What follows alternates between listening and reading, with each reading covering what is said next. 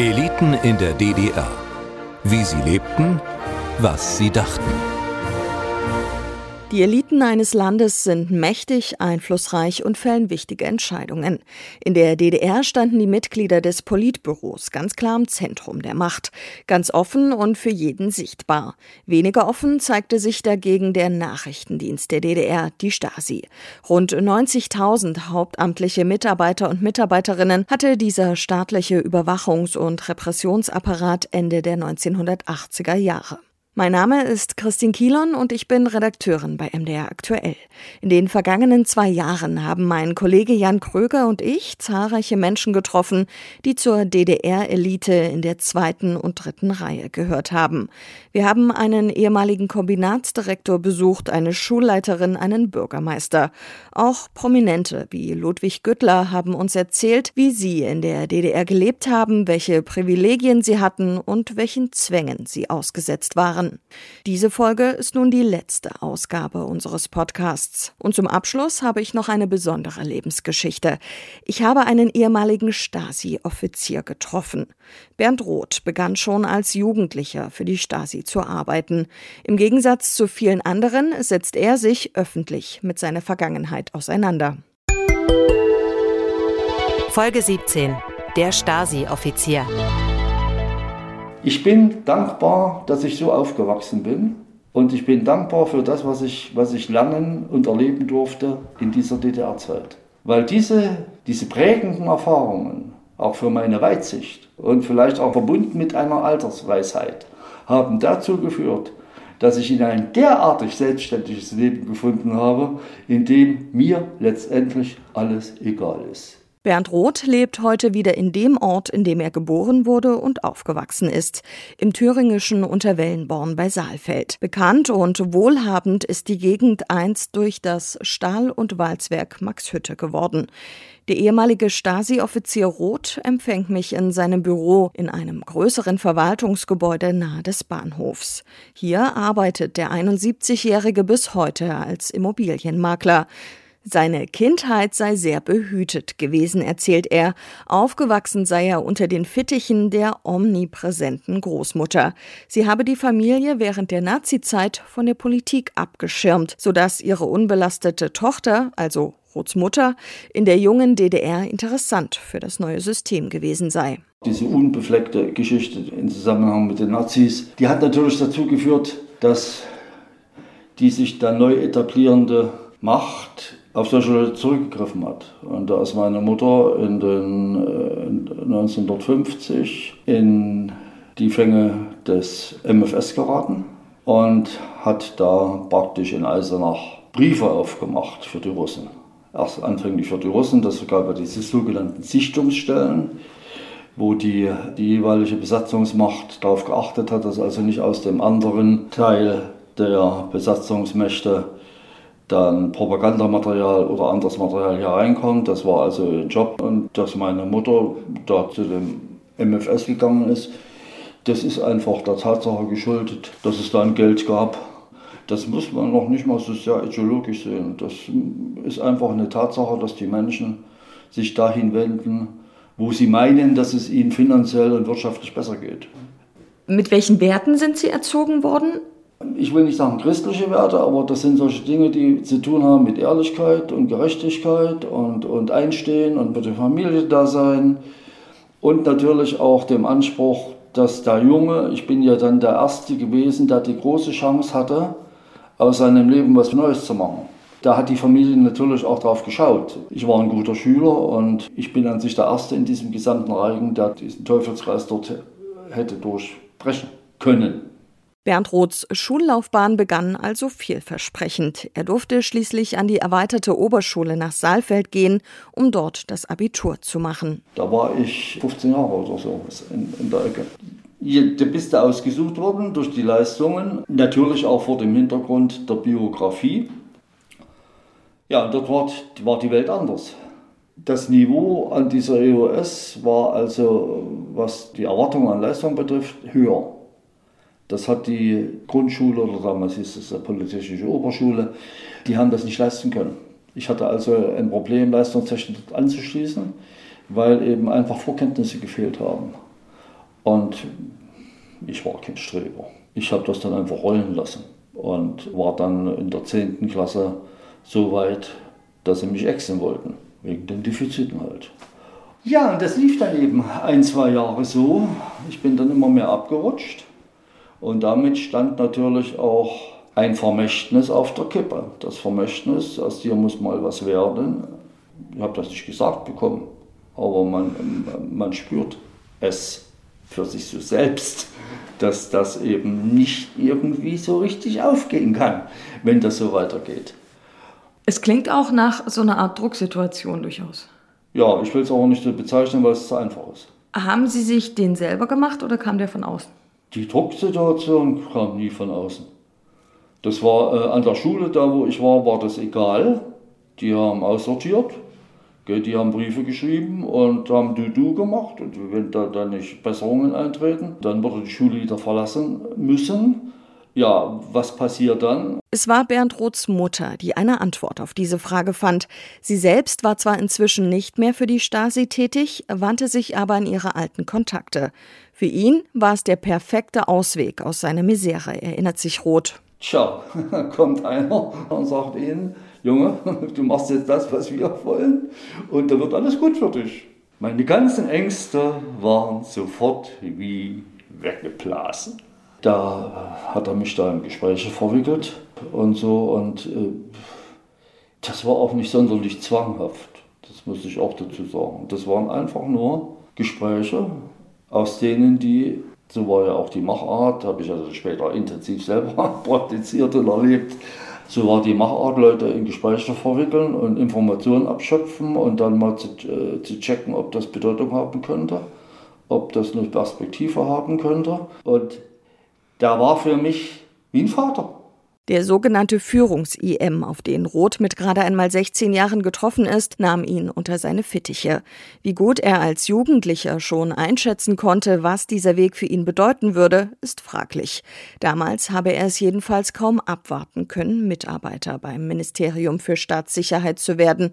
Zunächst musste er jedoch fünf Jahre lang als inoffizieller Mitarbeiter Informationen liefern, die Schule erfolgreich beenden und eine Ausbildung zum Ingenieur absolvieren.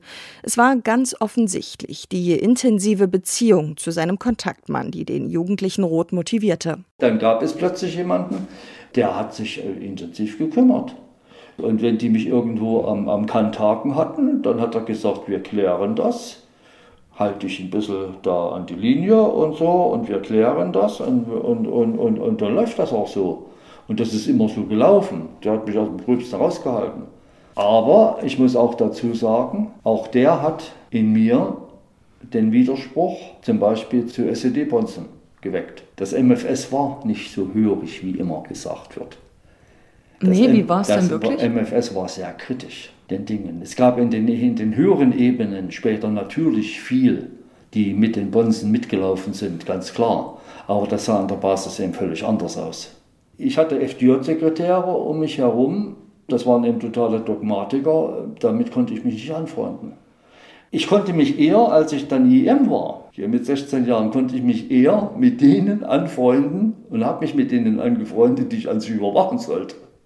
Das ist spannend, weil eigentlich würde man ja annehmen, dass gerade die, die für die Stasi tätig waren, sehr dogmatisch waren. Auf der anderen Seite nützen die einem ja gar nichts, wenn die in den Kreisen unterwegs sind, die ohnehin unproblematisch aus Sicht die Spanne ist, waren, oder? Die Spanne der Wahrheit ist sehr breit. Irgendwo steckt die in der Mitte drin. Man muss sich das einfach so vorstellen. Die haben dich, als ich dann wirklich äh, EM war, die haben die mich in Kreise geschickt. Anknüpfend natürlich an meine ganz normalen Kontakte. Ja, logischerweise haben die nicht gesagt, du bist jetzt hier der Straffer und du musst jetzt da hingehen und dich bei denen unterbringen und, und sich mit denen anfreunden. Ich hatte ja die Kontakte schon. Und das waren ja meistens Kontakte, die also nicht so staatskonform waren. Also das waren Künstler und das waren Bands, wo also Musik gespielt wurde. Ich habe eine Zeit lang auch selber in so einer Schülerband eine kurze Zeit mitgemacht und habe damit gesungen und das war ja auch illegal. Das war ja nicht genehmigt. Und so, da hatte ich sehr viele Freunde und die sollte ich dann, wenn die Lesart so gewesen wäre, wie Sie es jetzt angedeutet haben, dann hätte ich die alle, alle verraten müssen. Das habe ich aber nicht. Gucken Sie mal, wenn Sie das so ein Mädel kennenlernen, die also da in dem damaligen Sinne abweichende Denk- und Verhaltensweisen hatten und Sie steichen mit der in die Kiste, da gehen Sie doch nicht hinterher zum Führungsoffizier, um die zu verraten. Bernd Roths Deckname als IM war Calixtus. So hieß einst ein Papst im alten Rom. Den Namen hatte er sich damals selbst ausgesucht. Um seine Loyalität zu beweisen, musste Roth einen engen Schulfreund verraten. Der hatte offenbar in einer feuchtfröhlichen Runde darüber sinniert, im Westen bessere Berufschancen zu haben. Ob das Zitat so gefallen sei, sollte Roth bestätigen. Und er tat es. Es war offenbar ein Test, denn der Freund bekam zwar einen ordentlichen Anschiss, hatte aber darüber hinaus offenbar keine Konsequenzen zu tragen, wie Roth Jahre nach der Wende auf einem Klassentreffen erfuhr. Für ihn war die Stasi damals ein Ausweg aus seinem schulischen Dilemma. Dennoch war er auch ein politisch interessierter Jugendlicher. Also wenn ich den Tillmann-Film ersten und zweiten Teil da gesehen habe, das war mein erstes großes Kinoerlebnis, da bin ich da allein hingegangen. Hat keiner gesagt, du musst dir angucken, musst du da hingehen, Junge und so. Ich bin dahin und, und, und die Dinge haben auf mich gewirkt, natürlich auch in diesem propagandistischen Sinne auf mich gewirkt. Aber ich saß eben dann auch ein, zwei Mal in der Woche in einer sehr schönen großen Bibliothek, die es hier in dem Kulturhaus gab, und habe gelesen wie ein Weltmeister und habe auch gelesen die Gesänge von Auschwitz. Das sind also solche prägenden Momente gewesen. Die Gesänge von der Rampe. Also ich bin an sich eher so ein Typ gewesen, der sich sehr viel musisch beschäftigt hat und, und, und, bildungstechnisch beschäftigt hat. Und der natürlich auch danach gegangen ist, sich die Welt irgendwo zu erklären. Also auch vielleicht im anfänglich philosophischen Sinne zu erklären. Und äh, diese Lehre, die mir da, da entgegentrat, die schien mir logisch und die ist mir auch bis heute noch logisch. Wann haben Sie angefangen, sich mit Politik, mit politischer Literatur zu beschäftigen? Seit meinem 11., 12. Lebensjahr. Also Sie saßen schon sehr früh in der Bibliothek? Ja, schon als Kind. Es gibt hier so ein Relikt, das steht da hinten, das ist ein riesen Kulturhaus. Das ist 51, 52 eröffnet worden. Das bot ihnen alles, im Wesentlichen kostenfrei, was schön und wichtig war für eine Freizeitgestaltung. Da ich zu Hause kein eigenes Zimmer hatte, weil die Verhältnisse so beengt waren, war mein Lebensmittelpunkt dieses Kulturhaus. Da war immer irgendwas im Angebot. Da bin ich groß geworden. Also meine Zeit war eben die Woche über, Nachmittag, am Abend Kulturhaus. Und äh, da saß ich in der Bibliothek. Ich habe also solche Berge von Büchern da gelesen. Als inoffizieller Mitarbeiter musste Bernd Roth in Künstler- und Musikerkreisen fünf Jahre lang Augen und Ohren offen halten, um seine Beobachtungen anschließend mit der Stasi zu teilen. Dafür traf er sich regelmäßig zu Gesprächen mit seinem Kontaktmann.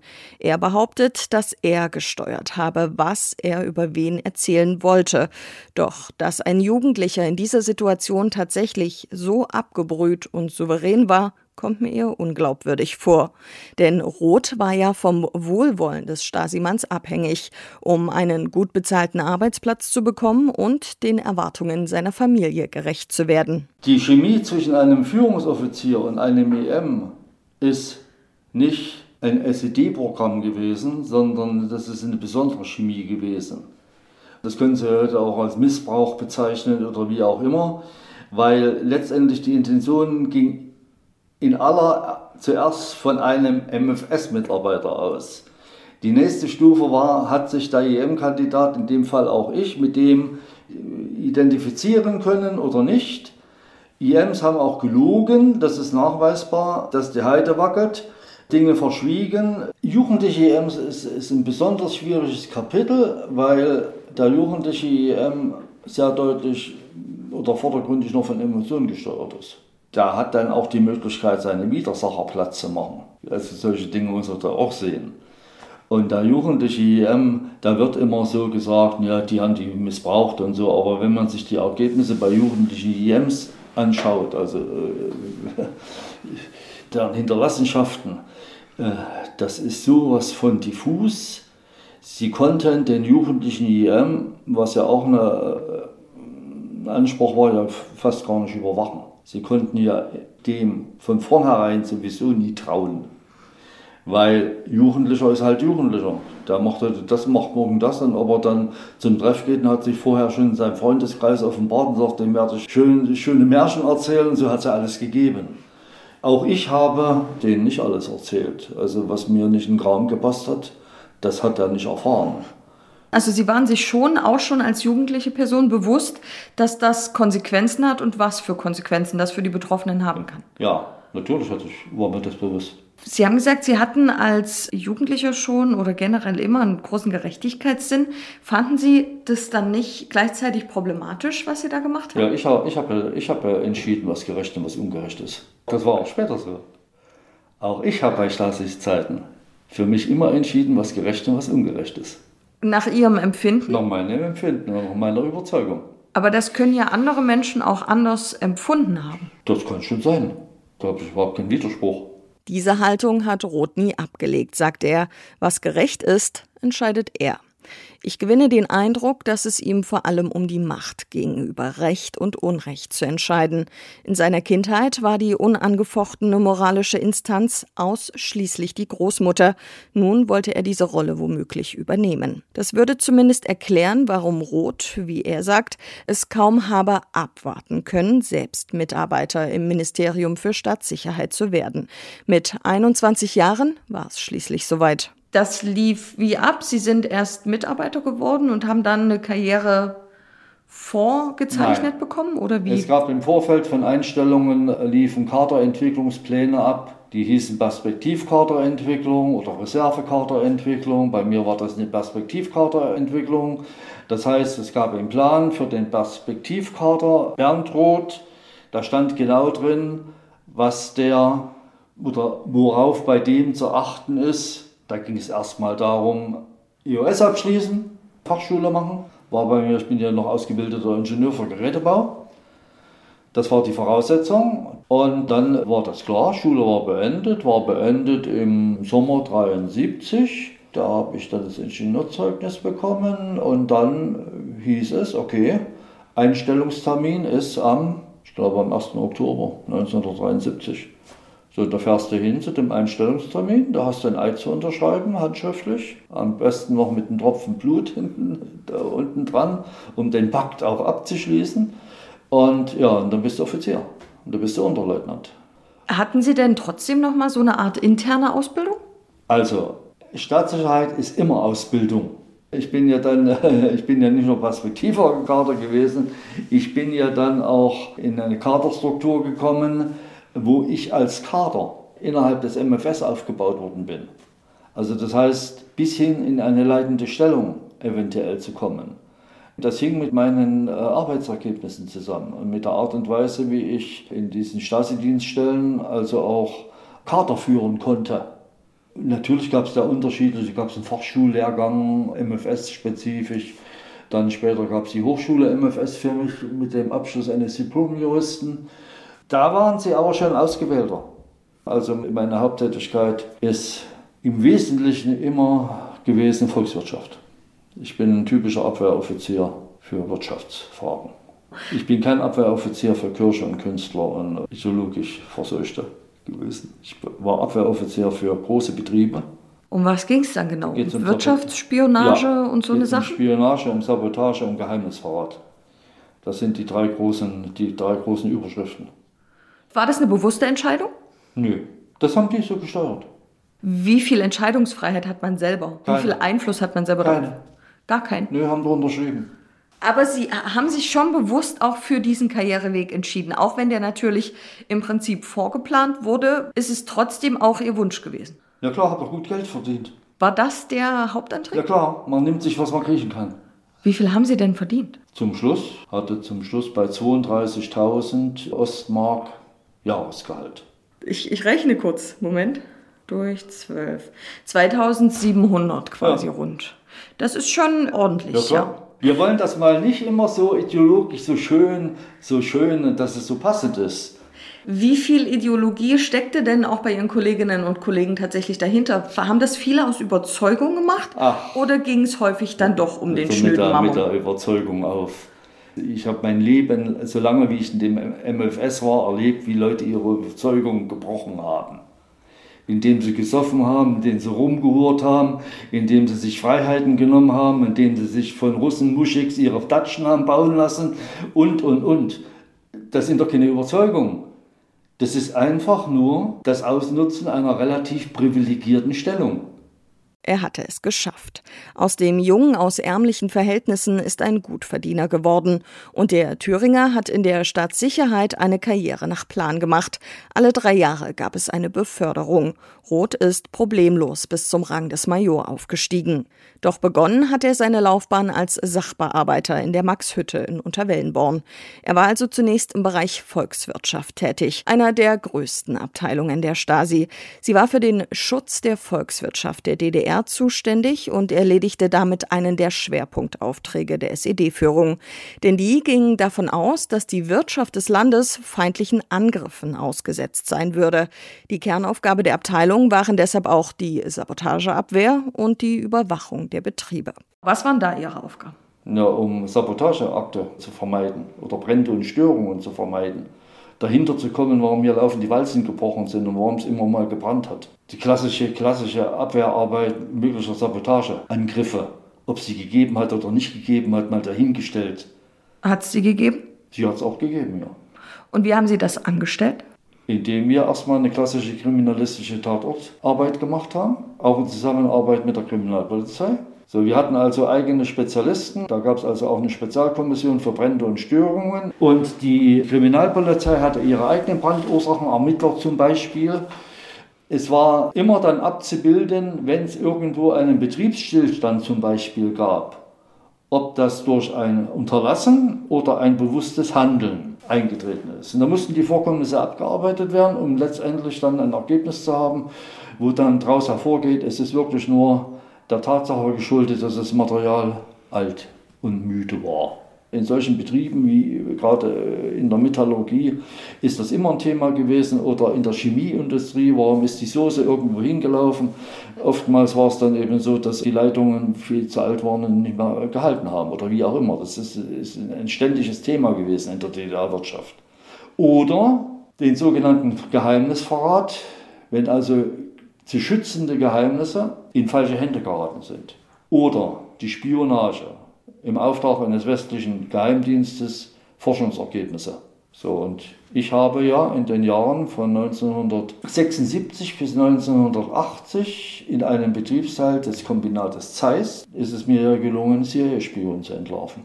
Wie ist es dazu gekommen? Indem ich vier Jahre lang hinterhergehäschelt bin. Wie sind Sie denn zu der Annahme gekommen, die Person könnte ausgerechnet für die CIA arbeiten? Weil es keine Erklärung, das wussten wir ja nicht.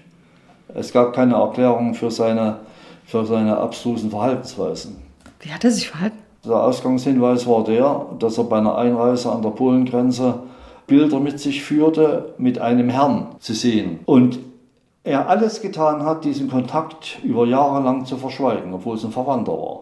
Das ist äh, Nadel- und Heuhaufensuchung. Weil, wenn jemand eine Westverbindung hatte, dann gab es überhaupt keinen Grund, zu DDR-Zeiten eine Westverbindung zu verschweigen. Ich war in der Auffassung, da muss man irgendwie auflösen, muss Erklärung für geben. Weil der geheimdienstliche Angriff aus dem Westen, der ist schon ein Tagesordnungspunkt gewesen für die DDR. Der hatte um sich herum ungefähr 60, 70 Kontakte, die in Sperrbereichen der DDR gearbeitet haben. So ist er in den Besitz, ohne dass er Geheimnisträger war, ist dann Besitz solcher geheimen Materialien gekommen und hat die dann preisgegeben. Das war Auftrag. Und so ist, sind die Amerikaner an Spitzentechnologien des Zeiss-Kombinates gekommen. Und dafür ist er lebenslang nicht weggegangen. Und nach sechs Jahren auf der Klinikerbrücke ausgetauscht worden. Das ist letztendlich der Beweis dafür, dass es so war. Die Amerikaner haben mit dem geholt. War das Ihr größter Fall? Ja, der ist auch fast einmalig in der DDR gewesen. Und das ist ein kleiner Pupser, ein kleiner Oberleutnant, sich so verbissen hat, obwohl da vorher also auch Leute waren, die gesagt haben, das macht alles keinen Sinn und da wird sowieso nichts draus und diese nicht das übliche Gequatsche halt. Ich hatte an sich nur das große Glück, dass mein Chef, den ich damals hatte, gesagt hat, wir klären das so weit, dass wir eine, eine offensichtliche Erklärung dafür haben, dass die Dinge, warum die uns so entgegentreten. So, und da hat er mir einen Rückenfall gehalten. Und dann kommt der einfache Pupser, kleiner Oberleutnant mit 29 Jahren oder sowas in der Ecke und liefert einen CIA-Spion. Das ist für DDR-Verhältnisse eine Ausnahme gewesen. Weil die Leute, von denen wir jetzt reden, sind zumeist in den Hauptabteilungen hoch oben im MFS bei der Spionageabwehr angesiedelt gewesen. Das waren die sogenannten Rosinen, die immer alle gerne haben wollten und ich habe es eben gepickt. Das bringt ihnen natürlich einen unwahrscheinlichen Aufschwung. Was folgte daraufhin für einen Karrieresprung? Meine weitere Kaderentwicklung ist damit nochmal befeuert worden. Blieb die aber gleich oder wurde die optimiert? Hat man gesagt, Nö, der kann noch nein, mehr? Nein, die wurde nicht optimiert. Die wurde nur insofern optimiert, weil ich dadurch in den Dunstkreis einer leitenden Stellung im MFS gekommen bin. Sonst wäre das vorher schon irgendwo. Das war so ein, so ein Auswahlprinzip. Die mussten ja nicht nur die mittleren leitenden Posten besetzen, sondern die mussten ja dann irgendwo auch die leitenden Posten besetzen. Also ich wäre bestimmt, wenn so weitergegangen wäre, im Alter dann von 65 Jahren, also Rentenalter, wäre ich bestimmt als General ausgeschieden. Roth ist zunächst vom Sachbearbeitern unter Wellenborn zum Referatsleiter für den Bereich Großbetriebe in der Region Saalfeld aufgestiegen. Wenn er von seiner Zeit in der Wirtschaftsabteilung der Stasi erzählt, wird schnell deutlich, dass diese eher kriminalistische Tätigkeit ihm tatsächlich Freude bereitet hat. Doch diese Zeit fand ein jähes Ende. So widersprüchlich es für mich auch klingen mag, ist er offenbar im Laufe der Zeit immer regimekritischer geworden. Privat war er Mitglied in einem sogenannten Singclub, in dem Lieder geschrieben und gesungen wurden, die den SED-Kadern im Ort nicht gefallen haben. Deshalb hätten sie den Club zerschlagen und seien auch gegen ihn vorgegangen, sagt Roth. Das Thema liegt ihm am Herzen. Er wird darauf später noch einmal ausführlicher eingehen. Er wurde nach Eisenberg versetzt und war dort als stellvertretender Dienststellenleiter tätig, bevor er schließlich im Sommer 1989 in die Bezirksverwaltung nach Gera geschickt wurde. Dort sollte er als sogenannter Stellvertreter Kontrolle eingesetzt werden. Was war da Ihr Job? Ich war der innere Kontrolloffizier für die gesamte Bezirksverwaltung. Das heißt, zu kontrollieren, wie die Vorgaben des Ministers, also Mielke, in den unterschiedlichen Struktureinheiten des MFS umgesetzt werden. Das musste laufend kontrolliert werden, weil äh, in, gerade in den 80er Jahren sind Vorgaben in Größenordnung schon nicht mehr eingehalten worden, weil einfach das System total überfordert war. So. Die innere Kontrolle hat sich im MFS mit allen Regelverstößen beschäftigt, im engsten und im weitestgehenden Sinne, die also davor gekommen sind, um also die Arbeit des MFS immer weiter zu effektivieren und zu optimieren.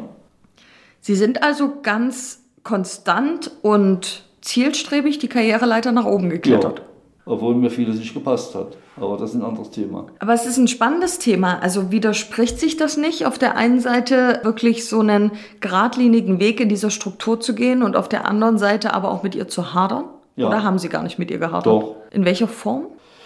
Je weiter ich gestiegen bin, umso mehr war der Informationszugang aus allen gesellschaftlichen Bereichen. Ich hatte einen unwahrscheinlichen Überblick über gesellschaftliche und wirtschaftliche Prozesse weil in, mein, in meinem Portfolio auch Leute waren, die Betriebsleiter waren. Ich bin also in den Leitungsetagen der Betriebe auch ein- und ausgegangen. Also das heißt Betriebsdirektor, meinetwegen hier Maxhütter oder bei Zeiss in Saalfeld oder woanders. Sie gehörten dort zum Inventar. Ich muss das mal eindeutig dazu sagen. Es ist nicht so, dass wir heimlich in den, in den Betrieben unterwegs waren. Wir gehörten zum Inventar. Und wieso haben Sie jetzt gehadert? Ja, weil die Realität die sich daraus ergeben hat, ja eine völlig andere war, als wie sie gepredigt worden ist. Ähm, die DDR war 76 fertig wirtschaftlich. Dass die DDR bereits Ende der 1970er Jahre wirtschaftlich am Ende gewesen sei, sagt Roth, sei bei der Stasi allgemein bekannt gewesen.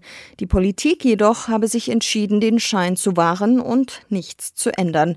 Eine Bankrotterklärung nennt Roth das.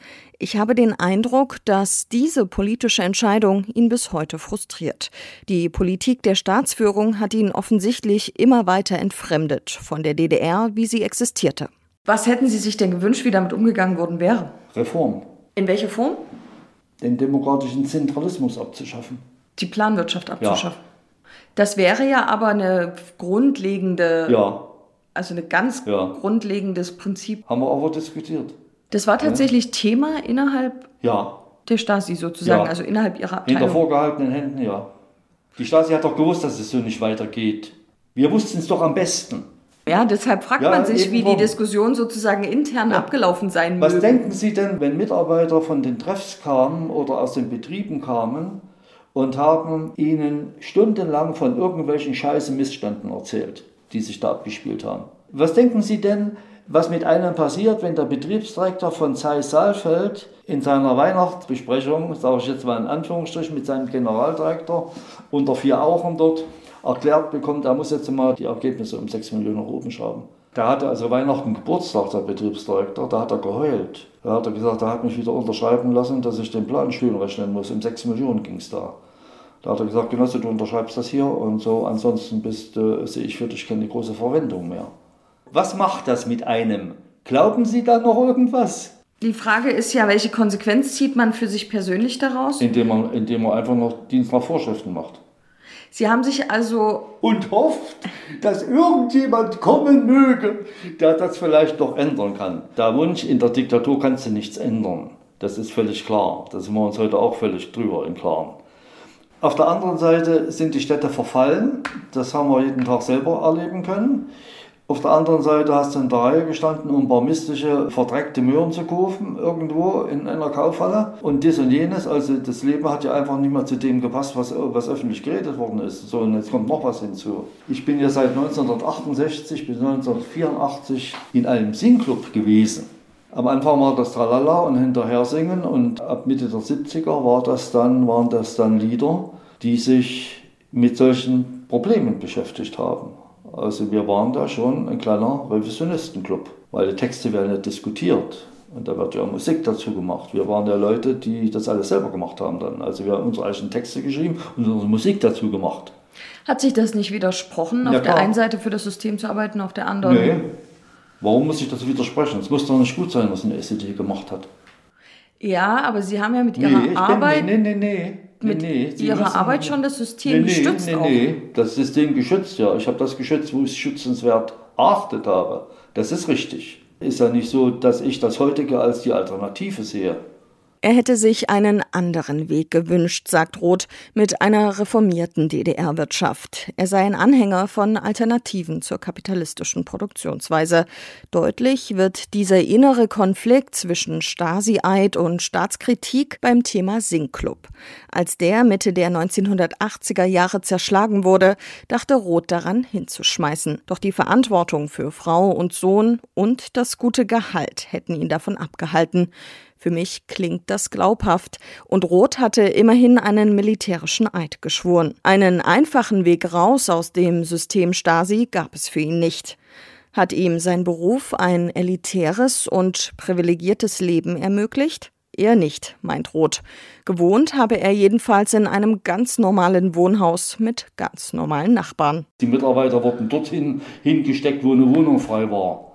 Für den leitenden Kader haben sie natürlich noch ein besseres Domizil, weil wenn sie gnadenlos von heute auf morgen versetzt werden irgendwo hin, dann müssen sie dem Mitarbeiter auch was bieten, dass er nicht von der Fahne fällt. So, das hat es natürlich gegeben, aber ansonsten gab es zu DDR-Zeiten eine Wohnungsnot und dem waren auch die Mitarbeiter unterworfen.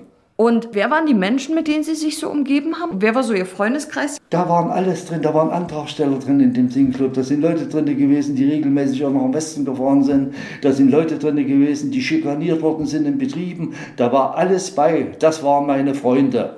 Und alles andere ging mir am Pops vorbei. Ich hatte keine Freunde beim MFS. Das waren nur Kollegen. Das waren Kollegen, mit denen hast du, hast du dich abgegeben, musstest du auch. Da gab es manchmal auch eine Fehde. Das hat es schon gegeben, aber ich hatte eher eine Beziehung zu den normalen Menschen. Mit denen konnte ich besser nachfühlen als, als mit jemandem anders. Sind Sie auch in Urlaub gefahren? Na, regelmäßig immer in die sozialistischen Staaten für einen Haufen Geld. Ah, das konnten Sie machen, weil Sie sich leisten konnten Na finanziell. klar. Ich habe Ihnen doch gesagt, ich habe mir eine gute Wand gesucht. Letztendlich reduziert sich ja auch immer darauf. Und alles andere ist doch irgendwie nur Schöntuerei, die wir uns doch rumbasteln mit, mit Überzeugung und tralala. Das ist doch nichts wert. Was hatten Sie in der DDR für ein Auto? Ein Lada, 15 Jahre alt. Eine Schrottbude. Mir hat irgendein Kumpel seinen alten Lada, ausgedienten Lada, der war also schon zusammengerostet, den musste ich neu aufbauen. Und den habe ich erst gehabt 1984. Vorher hatte ich kein Auto. Also alles Klischee. Und wenn sie keine Beziehung hatten, lief nichts. Sie mussten eine Beziehung haben, dann hat das schon funktioniert. Ich habe nicht sonderliche Ambitionen, mit Beziehungen mir irgendwie einen Vorteil zu verschaffen. Das ist nicht meine Denkart. Sie haben ja aber nicht schlecht verdient. Sie hätten ja vielleicht auch jemandem was abkaufen können. Nö, ich habe mein Geld lieber auf den Kopf gehauen. Ich habe lieber Wein und Schnaps gekauft. Ich war immer, immer ein Typ, der sehr auffällig, also sehr markengerecht gekleidet war. Beste Ex-Klamotten, die es da irgendwie gab, das war, war ein Febel, das bin ich drauf abgefahren. Ich habe da keine Extrawürste gebraten. Ich hatte auch nie eine Datsche. Das interessiert mich nicht. Ich verdiene Geld und das gebe ich aus, so schnell wie möglich.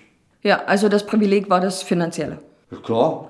Doch obwohl es ihm und seiner Familie wirtschaftlich gut ging, sei er doch froh gewesen, als es mit der DDR zu Ende war, sagt Roth. Auch wenn die Wiedervereinigung, so wie sie stattgefunden hat, nicht sein Ideal gewesen sei.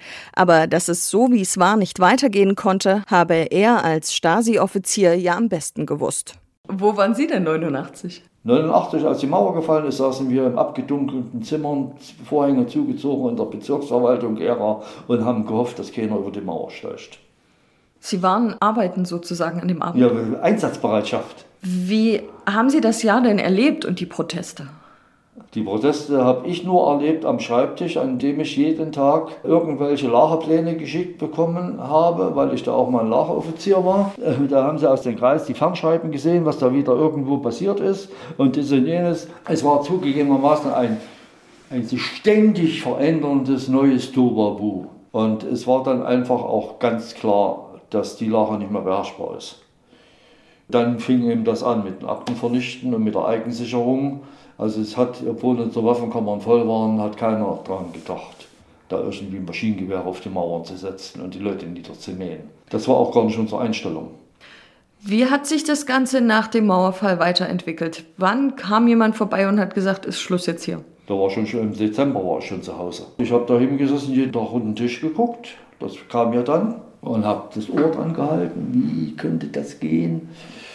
Und dann sitzt du zu Hause und sinnierst so vor dich hin. Dann sagst du, was wird mit der Frau und was wird mit dem Kind. Also außerhalten hatte ich nichts. Seit 2013 spricht Bernd Roth offen über seine Stasi-Vergangenheit, von der im Ort ohnehin alle wissen. Er hat auch ein Buch geschrieben. Bericht eines Stasi-Täters lautet der bewusst provokante Titel. Außerdem gewährt er offen Einsicht in seine Akten. Er hatte erwartet, dass sich Menschen, die aufgrund seiner Arbeit leiden mussten, bei ihm melden würden. Doch es sei nie jemand zu ihm gekommen. Das Interesse daran, sich mit potenziellen Opfern seiner Tätigkeit wirklich auseinandersetzen zu wollen, erscheint mir mir aber durchaus ehrlich gemeint. Wie kam es denn dazu, dass Sie gesagt haben, okay, ich gehe jetzt in diesen Selbstreflexionsprozess, in den aktiven, denn das braucht es ja, um sozusagen das ja. für ein Buch aufzubereiten und beschäftige mich aktiv mit diesem Teil meiner Geschichte. Gab es da irgendeinen Anlass, irgendeinen Grund? Das ist gerade die Lügen, die in der Welt stehen, über das, wie der Umgang war. Ich will Ihnen mal ein Beispiel dafür erzählen. Der Einigungsvertrag zwischen Bundesrepublik Deutschland und DDR regelt eklatant über den Liedenaustausch die Aussonderung von Stasi-Mitarbeitern und deren IMs. Von was anderem ist nicht die Rede. Die ganze Mit Mitläufermischpoke, die es da gibt, die ich Ihnen dutzendweise aus meinem Umfeld auch darbieten könnte, sind alle gut davon gekommen. Roth macht der Umgang mit den Stasi-Mitarbeitern nach der Wende wütend. Er fühlt sich ungerecht behandelt, bestätigt er. Es stört ihn vor allem, dass alle ehemaligen Stasi-Leute pauschal als schuldige Täter gebrandmarkt wurden, während die Politikerinnen und Politiker, die die Entscheidungen trafen und die Gesetze verabschiedeten, nach denen die Stasi handelte, in seinen Augen zum Großteil unbeschadet davongekommen sind. Und auch die wahren Stasi-Täter seien kaum angemessen vor Gericht gestellt worden, meint Roth.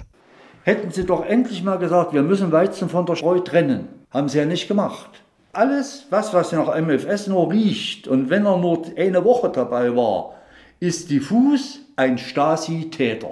Ohne dass einer jemand recht darüber gesprochen hat, hat er denn nun wirklich, was sind die Ergebnisse, wo kann man ihn denn wirklich dafür zumindest moralisch hernehmen? An Einzelbeispielen auch. Das alles hat auch nicht stattgefunden. Sie wollten einen Zustand, dass dieses Thema immer so schön in der Schwebe bleibt. So, und das haben sie gut verstanden. Und das halte ich für eine Schweinerei. Das ist eine Sauerei, die sich da abspielt. Das ist auch eine Sauerei denen gegenüber, denen sie jahrelang erzählen, dass wir mit den Stasis in irgendeiner Weise eine Regelung finden müssen. Mir haben sie keine Regelung gefunden, mir geht es besser als zuvor. Nach der Wende hat Bernd Roth schnell Arbeit bei einer Firma gefunden, die aus den alten Bundesländern nach Thüringen kam. Dort blieb er zehn Jahre, bevor er sich als Immobilienmakler selbstständig machte. Und daneben hat der begeisterte Kletterer auch noch einen Hochseilgarten aufgebaut und betrieben. Wirtschaftlich sei es ihm auch nach der Wende gut ergangen, sagt er. Doch so ganz lässt die Stasi-Vergangenheit ihn noch nicht los. Zum Zeitpunkt unseres Treffens hat er bereits an seinem zweiten Buch zum Thema geschrieben. Das war mein Gespräch mit dem Stasi-Offizier Bernd Roth. Vielen Dank, dass Sie mit dabei gewesen sind, denn mit dieser Folge endet unser Podcast Eliten in der DDR. Es gibt aber natürlich noch viele andere Podcasts von MDR aktuell. Ganz besonders ans Herz legen möchte ich Ihnen da zum Beispiel unseren gesellschaftsphilosophischen Podcast Das große Ganze. Hören Sie doch mal rein, jederzeit zum Abruf auf mdr.de slash podcasts und in der ARD Audiothek. Eliten in der DDR. Der Podcast erscheint jeden Monat auf mdraktuell.de, in der ARD Audiothek, bei YouTube und überall, wo es Podcasts gibt.